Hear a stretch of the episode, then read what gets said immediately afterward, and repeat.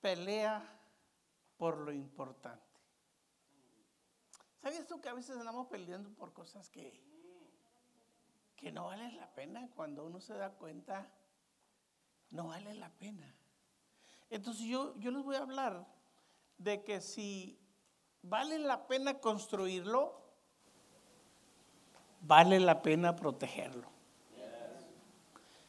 Sherwin Williams tenía un anuncio que decía, if it's worth painting, it's worth protecting. Si vale la pena pintarlo, vale la pena protegerlo. ¿Cuántos han pintado su casa alguna vez? que trabajar, hermano. Hay que lavar, lijar. Y para ponerle una pintura que va a durar un año,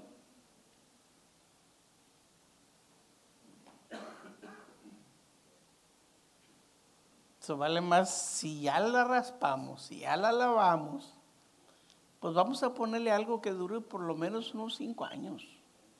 If it's worth painting, it's worth protecting. If, if it's worth building, it's worth defending. Y vamos a, a usar eh, como marco de referencia en Nehemías capítulo 4, verso 8 al 15.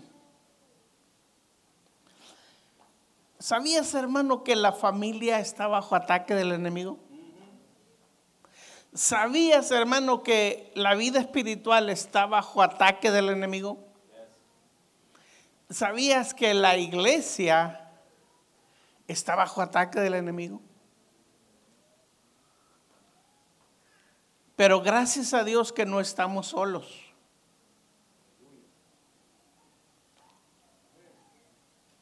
Pero sí hace falta alguien que se levante a hacer algo al respecto. Y vamos a leer antes de seguir. Dice así la escritura. Y conspiraron todos a una para venir a atacar a Jerusalén y hacerle daño.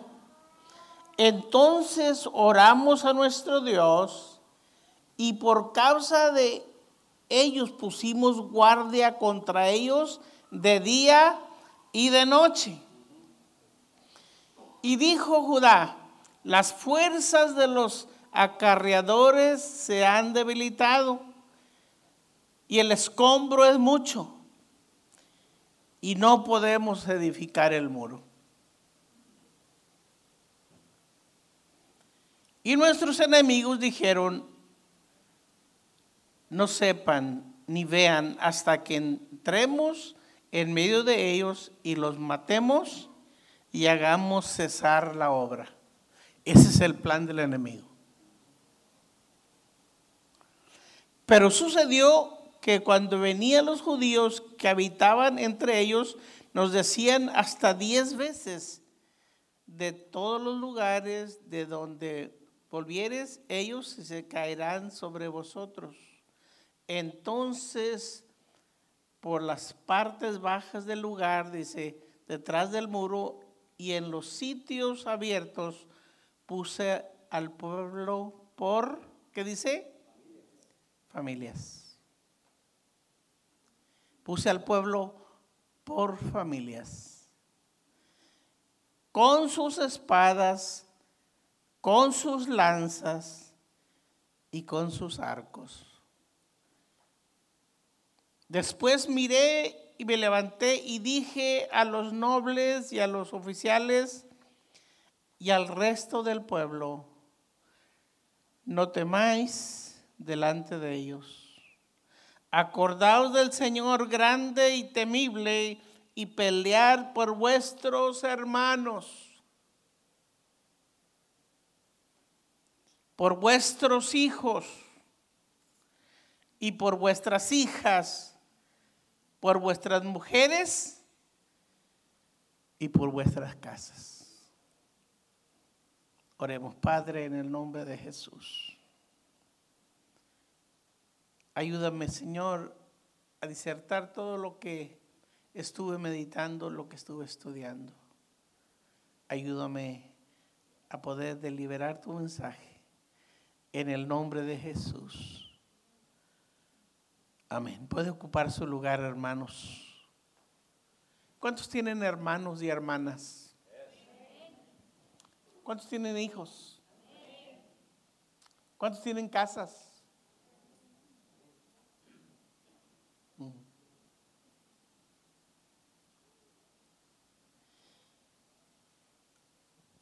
Y a veces eh, yo no quiero hablar cosas que pueda atemorizar a la gente, pero sí quiero hacer hincapié en que tú entiendas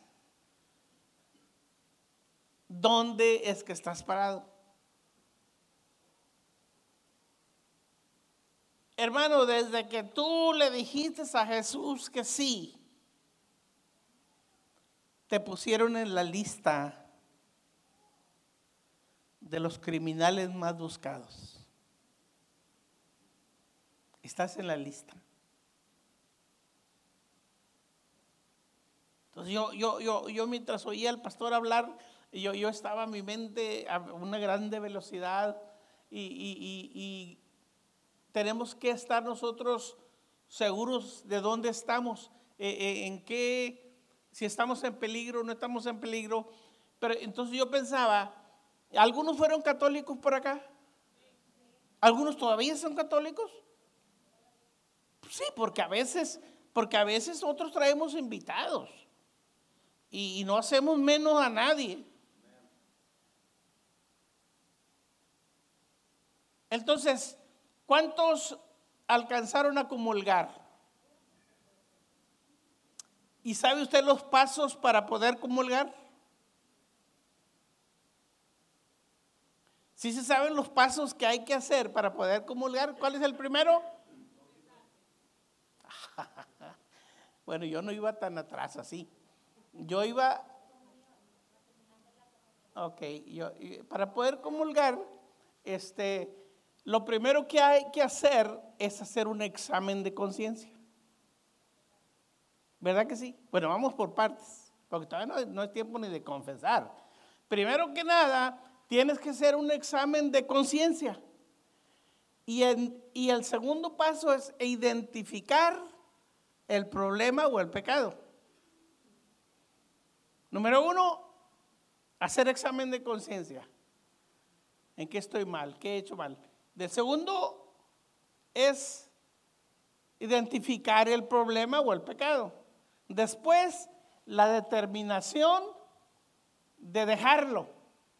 Porque si tú no identificas el pecado y si tú no tienes el examen de conciencia, no estás listo para comulgar, no estás listo para la confesión todavía. Examen de conciencia, identificar el pecado estar dispuesto a abandonarlo, confesarlo y tomar la comunión.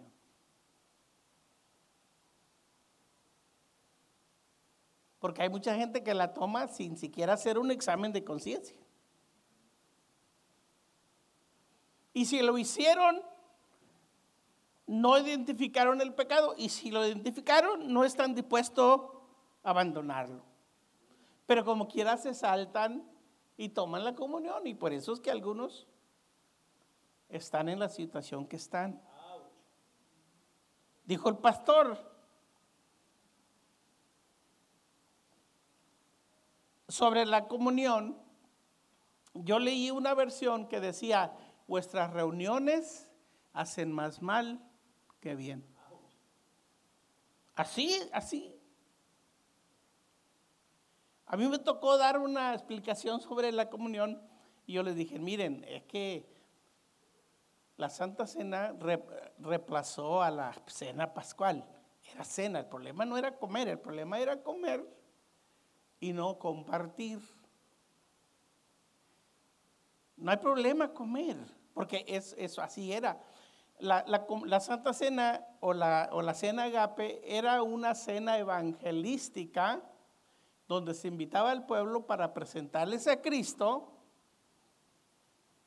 Y esa gente, hermanos, era la única comida decente que iban a comer en el día.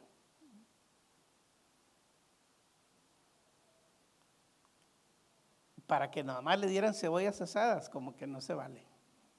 Porque es lo que les daban, cebollas asadas, ellos se comían la carnita. Y Pablo dijo, esta clase de reuniones hacen más mal que bien. Y yo pensaba, nuestras reuniones estarán haciendo un bien. Nuestras reuniones de verdad hacen un bien o estamos haciendo un mal. Entonces tienes que examinar. Y la otra que le quería decir es que cuando el sacerdote se pone detrás del altar, dice así, me introduzco al altar de Dios para presentar el sacrificio por los vivos y los muertos. Y la Biblia dice que hay un solo sacrificio.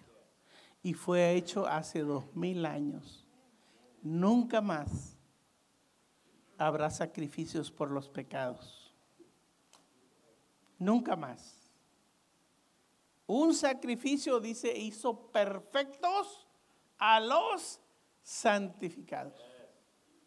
Un solo sacrificio hizo perfectos a los santificados. Eso es lo que usted es.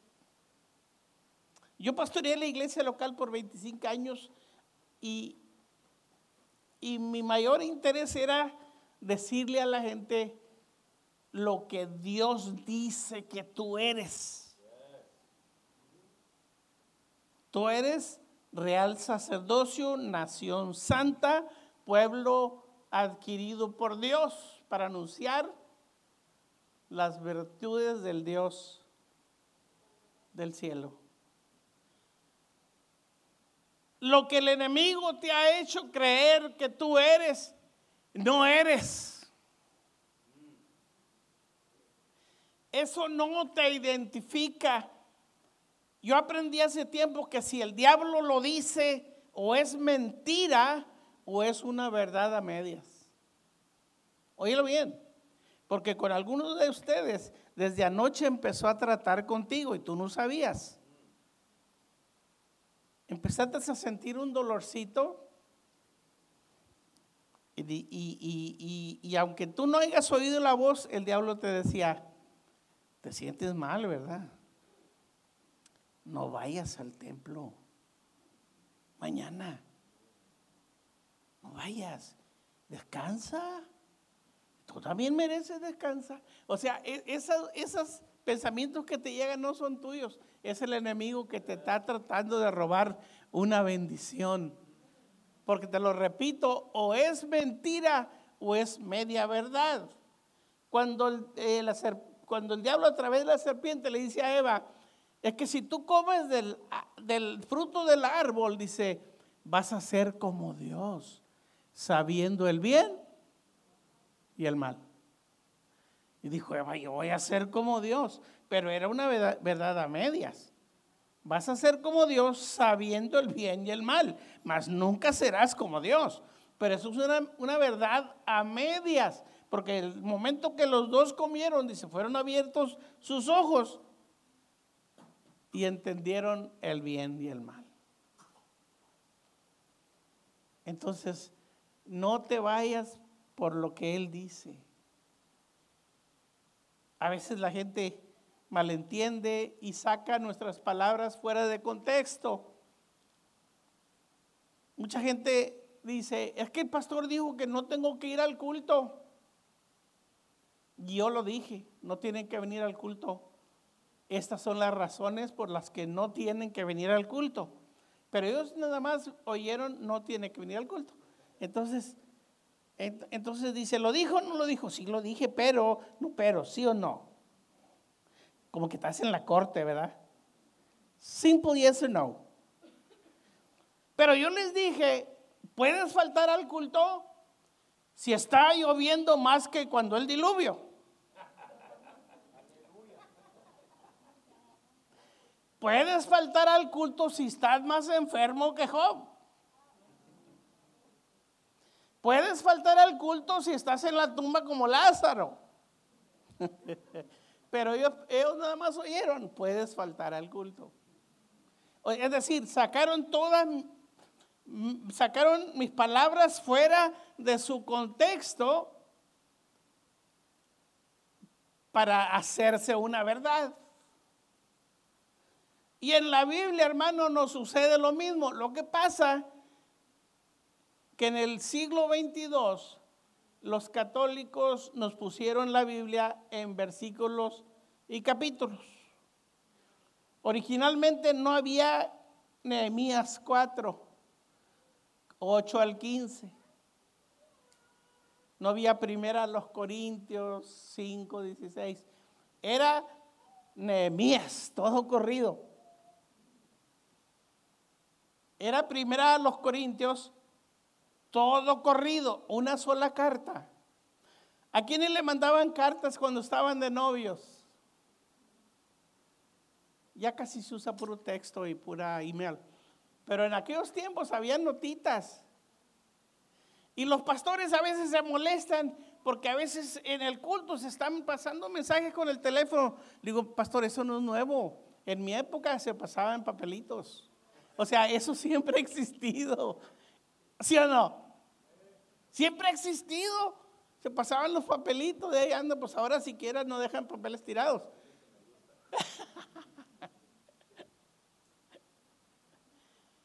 Entonces, cuando le escribían una carta, ¿usted estaba interesado únicamente en, en, fracciones o quería leer toda la carta?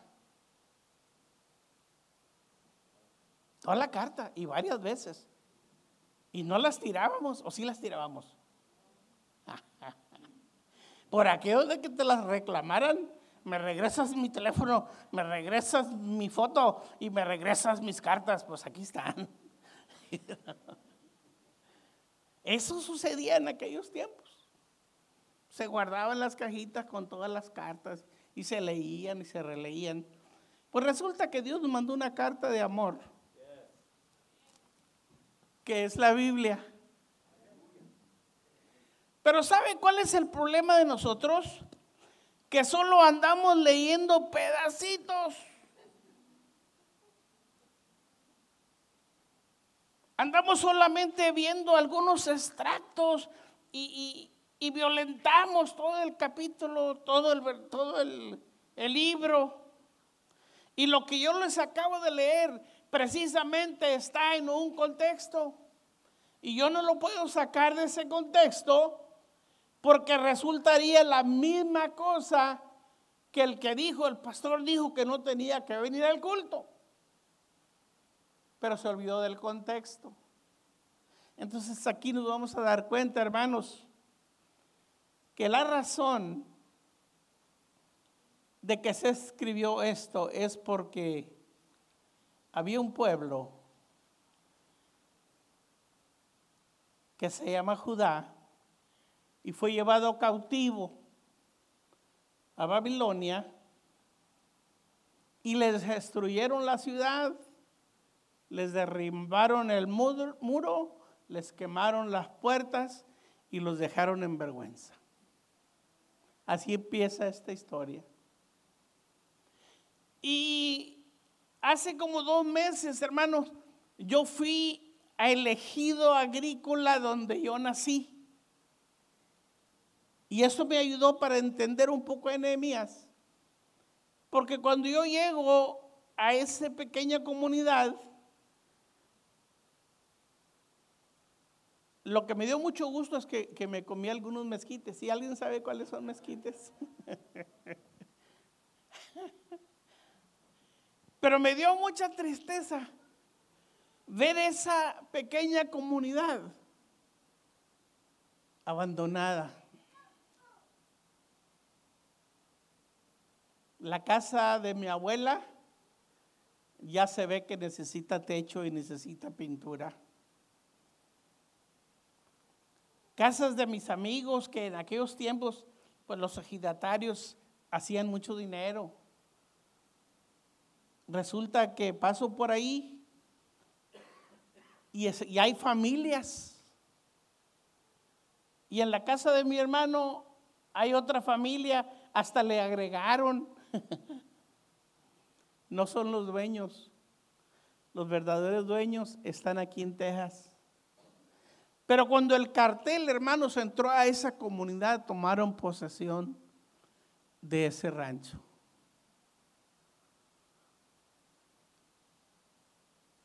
Y cuando yo regreso, le digo, tú en el rancho, ¿y, cómo está la casa? ¿Cómo? Digo, hay gente, le digo, y si quieres ir a reclamar, vas a tener que pelear. Desafortunadamente, tienes que pelear por lo tuyo. Dijo, no, dijo, hay que ir muera. O sea, diciendo, déjalos que se queden. Y muchos decían, yo tengo miedo hasta de acercarme. Dejaron las propiedades, allá están. Y otra gente está ocupando esos lugares. Y yo estuve una hora máximo porque pues no se sentía como que estuvieras bienvenido. Pero yo sí me vine con tristeza de lo que antes, pues en mis recuerdos era un bonito lugar.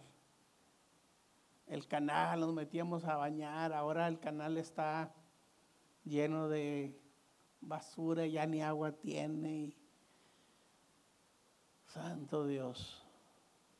Pero eso es para que nosotros entendamos, hermano, que tenemos que pelear por nos, lo que es importante. Entonces, cuando lo primero que hay que hacer, hermanos, es interesarnos. Si sabías que a veces no nos, no nos interesamos por los demás. No preguntamos, oye, ¿y cómo está el abuelo allá? Pues está malito. Le dio la fiebre a María. Ah, qué bonito color. No, no hay problema. O sea, es que aquel está malito y tiene esta enfermedad. Dijo, oh, no, en tres semanas deja de sufrir. O sea, la apatía, el... Primero no quieres saber, no, no, no me platiques, sin problema, mira, estoy hasta acá. Pero la mayoría de nosotros venimos de esos países Centro y Suramérica. Y qué bueno que están haciendo algo por los... Porque todos tenemos gente allá. Es más, de allá somos. De allá somos. hace unos años andaba la gente asustada que Trump nos va a mandar para atrás. Pues, pues de allá somos, ¿para qué nos asustamos? Pues sí, pues si no es como que nos manda. Pues sí, de allá somos. Bueno, son tantas cosas.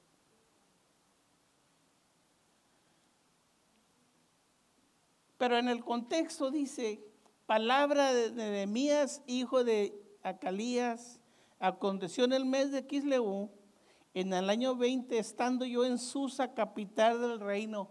¿Cuántos estamos en Susa, en la capital del reino? Nos está yendo bien, tenemos buen empleo.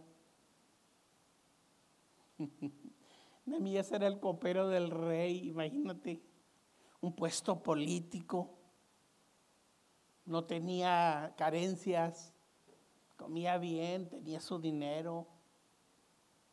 Pero dice que llegaron, llegaron, dice, y, que vino Ananí, uno de mis hermanos, con algunos varones de Judá, y les pregunté por los judíos que habían escapado, que habían quedado de la cautividad y por Jerusalén. Y me dijeron, el remanente, los que quedaron de la cautividad ahí en provincia, están en gran mal y afrenta. y el muro de Jerusalén derribado y sus puertas quemadas a fuego. Dice Nehemías, me senté y lloré. ¿Cuánto hace que no lloramos por la situación de los demás?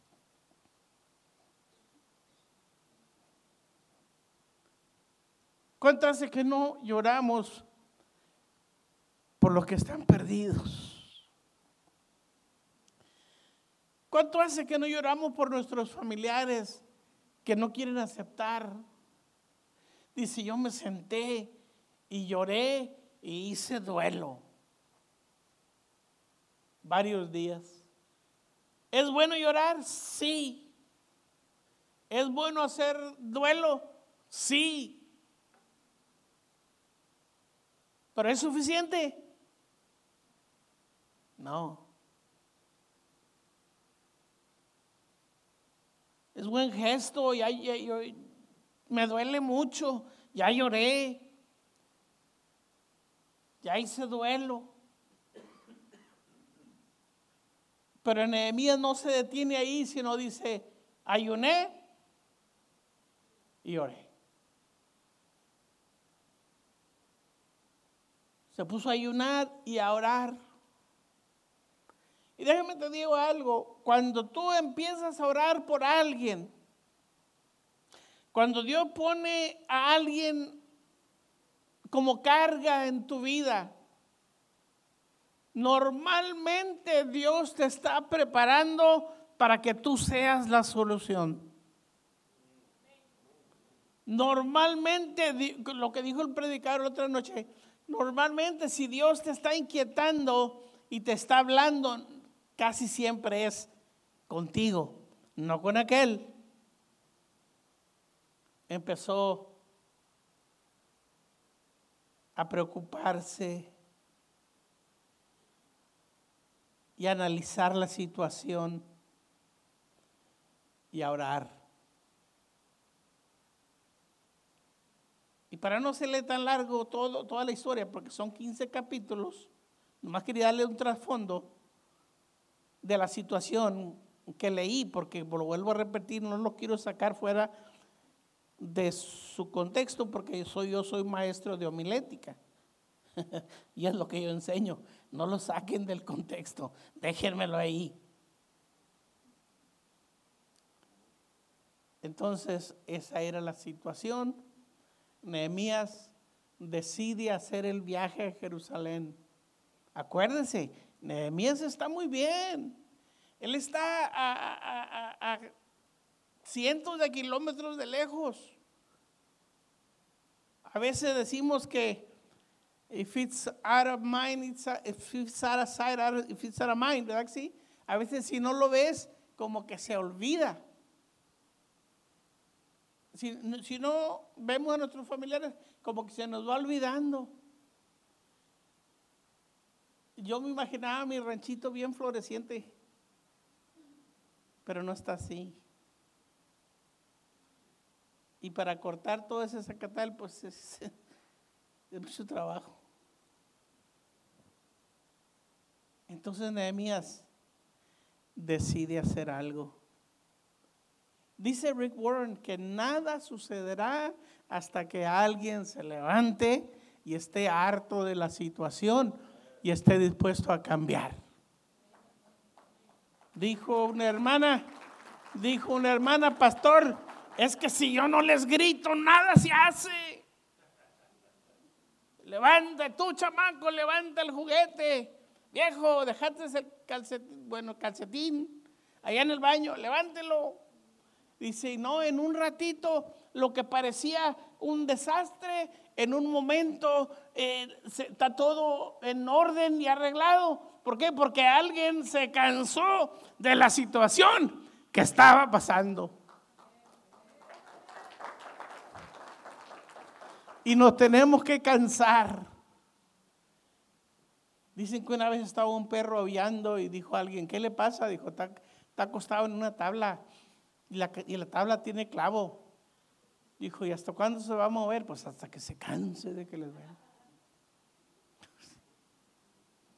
¿Hasta cuándo va a cambiar la situación? Hasta que te canses de la situación. Hasta que, dijo alguien, estoy harto, estoy, no aguanto esta situación. Algo tengo que hacer. Una vez íbamos a tener un congreso de varones. Y precisamente le hablaron a un pastor para que él diera uno de los talleres, pero resulta que el pastor estaba peleado con la mujer. ¿No ha pasado que a veces Dios te manda a hacer algo para que entiendas la lección? Así que una vez el pastor dijo, el otro domingo se vienen, se traen su toalla, de hotel, de restaurante, de lo que sea. Dijo, porque eh, yo quiero usarlo como eh, en el sermón. Y no, pues llegaron con sus toallas de Sheraton, de Hilton. Y luego les habla de un mensaje de honestidad. El otro día fui a un restaurante a McAllen, tristemente decía, no se lleven las cucharas. Oye, porque yo no sé en su lugar, pero la gente se lleva las cucharas, se lleva los saleros. Si le hace fácil, ¿no? Echa con todo y todo. aquí en la cajita cabe todo. Santo Dios. ¿No está bien, verdad, y resulta que el pastor estaba peleado, ya tenía tiempo. Dijo él, pues me tuve que conformar con aquella, pues que me quedó más. Iba a dar la clase de, del matrimonio y dijo, y, y lo peor no es eso, porque él tuvo que confesar que dijo, mi matrimonio ya estaba por deshacerse. Es más, yo ya le he dicho a mi esposa, ya no tengo fuerzas para seguir luchando. O sea, ya no puedo ni quiero, dijo. No, a ustedes no les pasa eso porque estos son bien buenos. Pero alguien dice, yo ya no quiero seguir luchando, es más, ya no puedo ni quiero. Haz lo que quieras. ¿Tú crees que ese tipo de matrimonio van a durar? Si es la especialidad del diablo, romper matrimonios es la especialidad de él. Que no le gustó la sopa, que no le gustó la salsa. Oye, cómetela. Pues. ¿Cuál es el problema? No tiene sal, pues échale. ¿Cuál es el problema? ¿Verdad que sí, hermanos? ¿Para qué hacemos el problema más grande? Dijo, dijo un, un hombre, se quejó con Dios, dijo, Señor, pues es que no está bien. Mira, yo, me yo trabajo, yo hago tanto, mi mujer no hace nada. Dijo, ¿por qué no la cambiamos una semana? Yo hago su trabajo y ella que haya el mío. No, pues la señora se levantó el lunes con su mochilita y le decía, ¿y el lonche? Oye, pues, ¿dónde está el lonche? Pues ya a la carrera le hacía lonche, aunque sea sándwich. Y luego, pues, pues, ¿cuál es? que tengo? No haces nada, que la mujer le da un listón. Pues a las 7 levantas a los niños, los bañas, los mandas a la escuela y vas a la tintorería por la ropa y luego pasas a las 3 a levantarlos y te pones a hacer la cena y luego después los bañas y ya. No, hombre, aquel ya no le hallaba la puerta, hermano. Y pues no, no, no, aguantó unos días y la mujer tranquila, no llegaba con su lonchera, aventaba los zapatos. Y... No, feliz de la vida la mujer. Y aquel, pues ya sabe todo.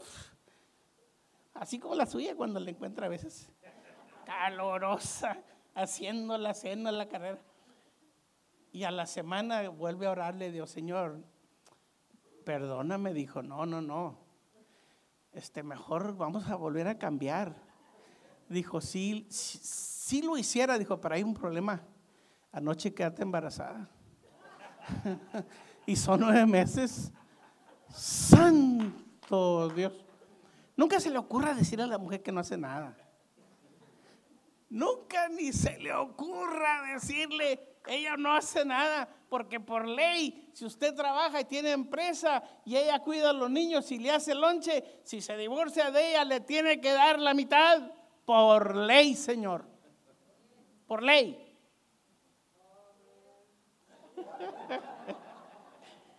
Es que ella no levantó ni un dedo.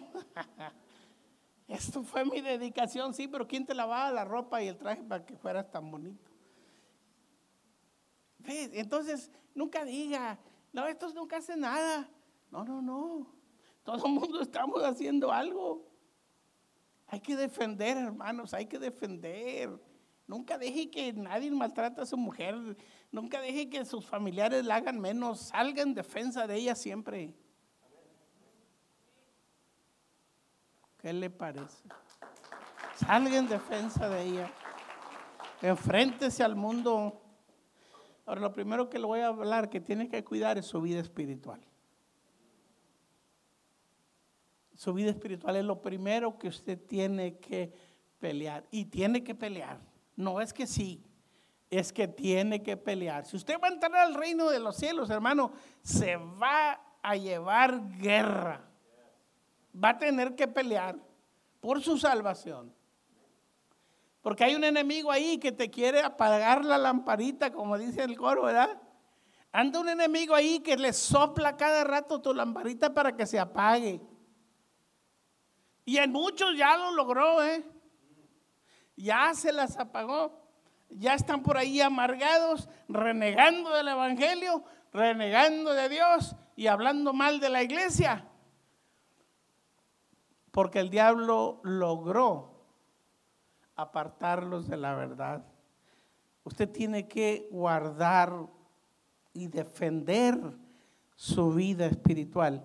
Y eso no es responsabilidad del pastor, eso no es responsabilidad de la iglesia, esa es su responsabilidad.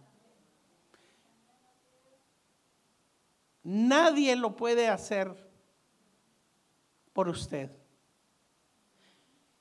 Es más, nadie te puede hacer feliz. Quítese eso de la cabeza. Digo, Abraham Lincoln dijo, nadie es más feliz que lo que se determina ser. Tu felicidad depende de ti. Tu felicidad no, no, no depende ni siquiera de tu pareja. Tu felicidad depende de ti. Hace yo me casé hace 45 años. A los 40 me cayó el 20. No, ustedes todavía ni siquiera. A los 40 me di cuenta que yo me había casado para hacerla feliz a ella. A los 40, imagínate, hermano. Yo me di cuenta que si me casé con ella fue para hacerla a ella feliz. Con que ella sea feliz, yo soy feliz. Happy wife, happy life, right? Si la mujer está feliz, todo el mundo está feliz. Si la mujer no está feliz, nadie está feliz. Entonces nos conviene hacerla que ella sea feliz. Y viceversa, naturalmente, ¿verdad? Pero a veces somos tan egoístas que nosotros queremos ser feliz. Y alguien dijo que a los 50 años las cosas mejoran. Y alguien me preguntó, ¿y crees eso? Le dije, pero todavía no llego a los 50, yo te aviso, me faltan 5. En 5 años yo les aviso si de verdad se pone más fácil el matrimonio después de los 50. ¿Qué les parece? Vida espiritual, y tu matrimonio. Pero ¿sabe que nos acostumbramos a las cosas instantáneas y a lo desechable? ¿Verdad que sí? ¿A cuánto les gusta mucho el microwave? Porque en, un, en un minuto la salsa se calienta. Yo le digo porque yo la moto. Ese es mi trabajo. Voy, saco la salsita, le pongo el uno y, al minuto está calientita. ¿Cuántos de ustedes al, acabar de comer va a tirar el platito? Mm, pues me imagino porque trabaja muchas horas, ¿no? Entonces nos acostumbramos a lo instantáneo y a lo desechable. Y a veces queremos que el matrimonio trabaje así. Todo instantáneo y desechable. No, no, espérese. E, esto hay que trabajarlo. Hay que cultivarlo. Hay que echarle abono. Hay que echarle agüita. La gente dice, ay, qué bonito matrimonio. Sí, pero los hubieras visto el año pasado. Se ha llevado esfuerzo, se ha, llevado, se ha esfuerzo, se ha llevado dedicación, se ha, se ha llevado la ayuda de Dios. Hermano, el matrimonio es un estado sagrado para Dios. de hecho, dice Dios que el matrimonio es hasta que la muerte nos separe. Y luego el apóstol dice que para poder ser obispo hay que ser marido de una sola mujer. ¿Qué le parece? Y yo les hago broma a mis amigos y les digo, pues yo soy el obispo porque soy el único que es marido de una mujer. Este, claro que no es cierto, pero yo les hago bromas y les digo cosas. ¿Cuántos tienen una empresa por acá? Tienes una empresa de limpiar casas, una empresa de cortar yardas, de pintar carros, de pintar. ¿Sabías que todos los días tienes que velar por esa empresita? Porque te puedes desfalcar. Una mala decisión, un mal presupuesto, ya te pasó, te me miras como que ya te pasó. Un mal presupuesto y puedes afectar tu empresa. Especialmente los amigos. Yo no sé si tú tengas esos amigos, oye, pues bájale, ¿y cuánto es lo menos? Y que, pues es que trabajo es trabajo, hermano. Tenemos que pagar lo que es justo. La Biblia dice que tenemos que dar, pagar lo que es justo. Lo que es justo. Entonces se lleva tiempo para, para, para para levantarla, para mantenerla. Entonces, si tú estás construyendo tu vida espiritual, si tú estás construyendo tu, matrimonio, si tú estás eh, construyendo tu empresa, se lleva pleito, se lleva pleito. ¿Cuántas veces has tenido que orarle al Señor nada más para que salgas tablas? ¿Cuántas veces hemos tenido que orarle al Señor, Señor, yo no sé cómo le voy a hacer? Especialmente cuando llegan los problemas, cuando llegan los problemas con los hijos. ¿Sabías tú que nosotros queremos hacerle la vida fácil a nuestros hijos? ¿A quién le gusta ver a su hijo batallando? Mi hija ahorita tiene la transmisión de su mueble quebrada, 1.500 dólares. Dice mi esposa, pues ahí los tengo. Ah.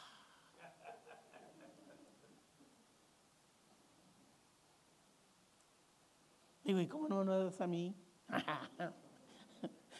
pues que no soy hijo de ella, ¿verdad que sí?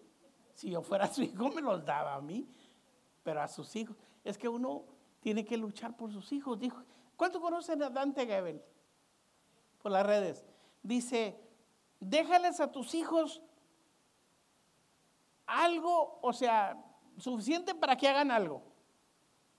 Dice, pero no les dejes todo para que no hagan nada. Entonces la herencia es un error de cálculos, eh, dice él así. Es decir, si te moriste, si te quedó dinero, si te malas cuentas, no debe de quedar te lo debes de gastar, según Dante, ¿no? Pero, pero ¿cuántos queremos ver a nuestros hijos batallar? ¿Cuántos oramos por nuestros hijos? Todos los días que oramos. Yo me voy por orden, Señor, ayuda a David Jr.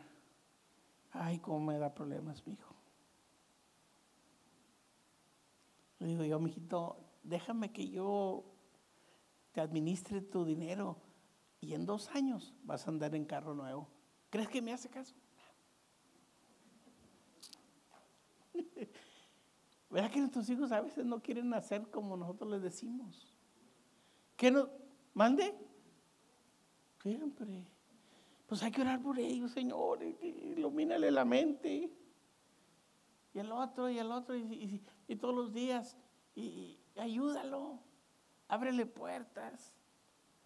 Entonces, tenemos que estar siempre intercediendo por ellos. Entonces ya vemos aquí que siempre va a haber cosas que amenazan. En este caso, Zambalat. Siempre va a haber burlas. Siempre va a haber gente envidiosa que te va a querer ver fracasar.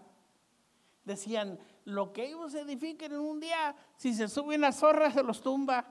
Oye, pues ya es una exageración.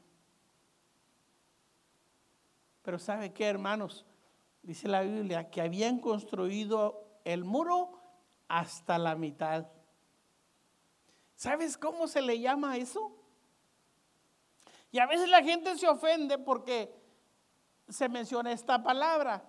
Dejar la cosa a media se llama mediocre. No es, no es nada fuera de lo normal. Siempre es nada más que todo hacia medias. Medio sirve, medio ama, medio disfruta. O sea, siempre a medias. A veces yo llego a un lugar y veo que algo no se quedó terminado. Digo, yo creo que vino el rapto y se llevó al hermano que andaba pintando ahí. No terminó. Pobrecito, se lo llevó el Señor. Porque dejó a medias. Y así se les dice mediocres a los que dejan todo a medias. Aquí no hay. En el sur de Texas abundan. Pero aquí todos terminan lo que empiezan, ¿verdad que sí? Amén. Amén. Pero estos judíos, por todo se desanimaban. ¿Se acuerda cuando iban a edificar el templo y echaron el cimiento? Por 16 años nadie se paró a la hora. Ahora ya eh, eh, llevaban décadas con el muro caído. Pues ahí pasaban y miraban los escombros, pero tiene que venir Nehemías desde allá de Susa a animarlos. Chachos, vamos a edificar el muro. Mira que tiene que venir el pastor desde la costa de México hasta por allá para venir a decirles, muchachos, vamos a echarle ganas, vamos a construir familias, vamos a construir hogares, vamos a construir vidas es, muy similar. Eh, usted estaba allá muy, muy bien en, su lanchita, ¿no, pastor? De blanco así, pescando. Pero había un trabajo que hacer. Quizás usted nunca lo pensó, pero Dios dijo, yo tengo que mandar a José para, para Farmer Bridge, para que vaya a edificar vidas, edificar matrimonios, a edificar legados. Gracias a Dios por personas que todavía son sensibles a la voz de Dios. Qué bueno por eso. Y la gente empezó a sacar excusas. Es que los cargadores ya están agotados, están cansados. Tienen hambre, no hay comida. ¿Verdad que sí? Si usted lo lee todo, se va a dar cuenta que el pueblo estaba dividido, hermano entre lo que el pastor mencionó, los más pobres, los más ricos, y siempre justicia, injusticia social, hermanos, siempre, va siempre ha habido. Siempre ha habido injusticia social. El más rico se apodera del más pobre. Siempre ha sido así. Y fueron ah, forzados a vender sus tierras, a mandar a sus hijos a servidumbre. O sea que las cosas estaban mal. Pero se llevó un Nehemías en poner orden. Dijo, ¿acaso están cobrando interés a sus hermanos? Antes eso era, era reprobado por la ley. Ahora pues la banca tiene que cobrar intereses, la tarjeta cobra intereses. Pero en aquel tiempo eh, la ley decía que no le podías cobrar intereses a tus hermanos. Pero lo estaban haciendo, se estaban apoderando. Los más ricos vivían de los más pobres. Y dijo Nehemías, es una casa dividida, aunque no lo dijo él, pero la idea es que una casa dividida contra sí mismo es. Una iglesia dividida, hermano, no va a llegar muy lejos. Una familia dividida no va a llegar muy lejos. Si el papá favorece a los hijos y la mamá a las hijas y, cada quien jala por su lado, se llama la guerra de poderes. Ese hogar se va a destruir. Esa iglesia no va a alcanzar su potencial. Lo importante es cuando el pueblo se une, cuando el pueblo deja sus diferencias a un lado y dice, vamos a hacer el trabajo de la obra de Dios y lo vamos a hacer. Y es bien claro cuando empieza Nehemías a hablarle al pueblo. Dice que el enemigo iba a venir, los iba a matar. ¿Verdad que dice que los iba a matar? Los va a desaparecer. Pero ¿qué hizo Nehemías? Una estrategia bien importante. Dice, puso al pueblo en guardia y los puso en orden por familias. Y yo batallé para entender este concepto. Lo que quiere decir es que cada quien iba a proteger su solar, su casita. En el muro, a mí me toca de aquí a aquí y mi familia y yo vamos a defender esta parte del muro. Pero luego después estaban los González. De aquí para acá, todos los González. De aquí para acá, todos los Rodríguez. De aquí para acá, todos los Garcías. ¿Qué le parece, hermano? Como estrategia de parte de Dios. ¿Y sabe qué, hermano? Eso todavía funciona. Y si usted me permiten, esta, esta mañana lo vamos a hacer así. ¿Qué le parece? ¿Me ayudan? Entonces, eh, eh, en mi mente yo empiezo a pensar y les dice Nehemías, en mi mente naturalmente no está aquí, pero les dice, hermanos, muchachos, si no les interesa la reputación de Jerusalén, está bueno. Si no les interesa mucho la ciudad de Jerusalén, está bien. Si no les interesa mucho la comunidad, está bien. Pero lo que no está bien y lo que yo quiero que ustedes hagan es, dice que luchen, que peleen por vuestros hermanos. Ya de perdido, pelea por tus hermanos. Ya por lo menos por vuestros hijos y por vuestras hijas por lo menos por vuestras mujeres y por vuestras casas. Olvídense del resto del mundo. Preocúpense por su familia inmediata. Y cuando los enemigos vieron que las familias se unieron, desistieron. ¿Sabes qué, hermano? la iglesia está compuesta de familias.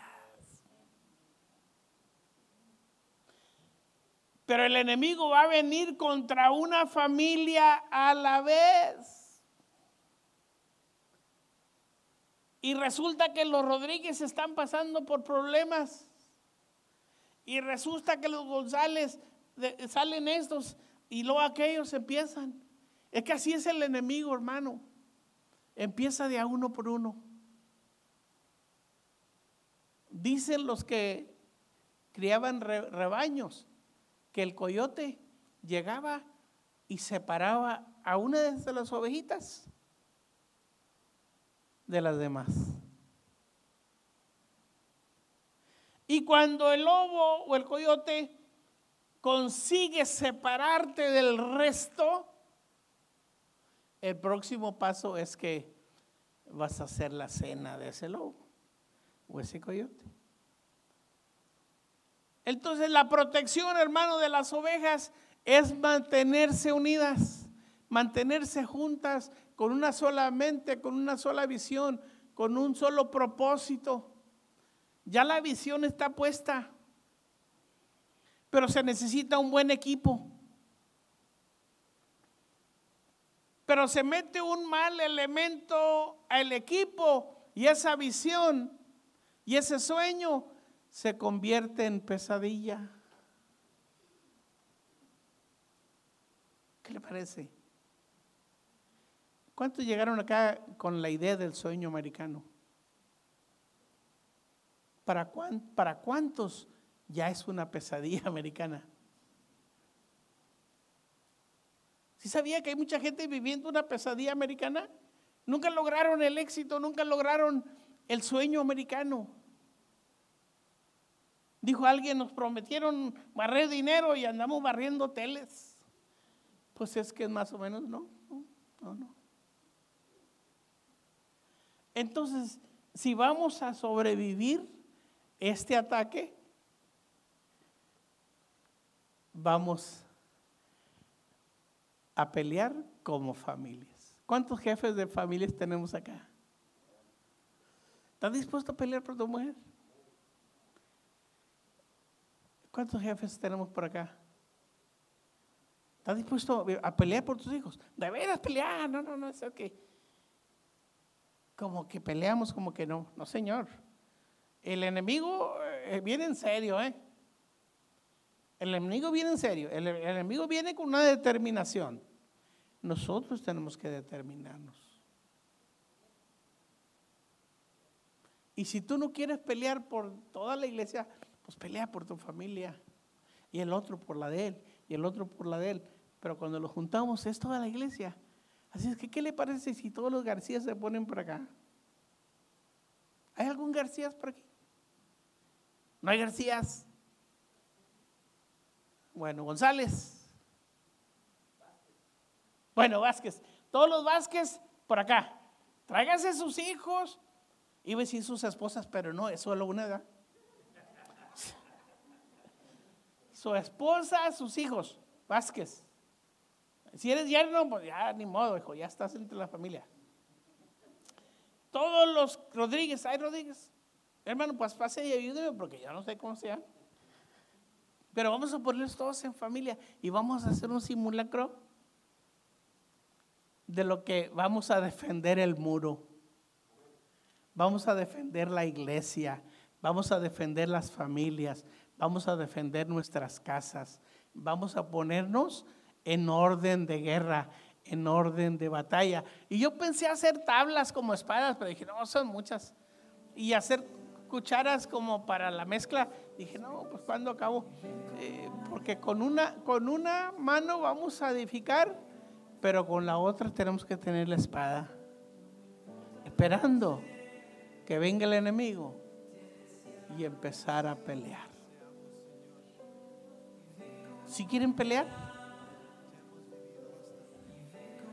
Hermano, es que si usted no quiere pelear, de nada sirve, porque la Biblia dice que los que en el reino, el reino de los cielos se hace qué? Fuerte o sea violento. Y los que lo arrebatan son quienes? Los violentos, los valientes. Entonces pase pastor y nos dice cuáles son y vamos a, vamos a unirlos aquí. Vamos a decir que estas son nuestros territorios y vamos a orar y nosotros vamos a apoyar en las oraciones. Véngase familia, véngase, agarre a sus hijos, agarre a sus hijos, véngase aquí con su familia. Hoy te van a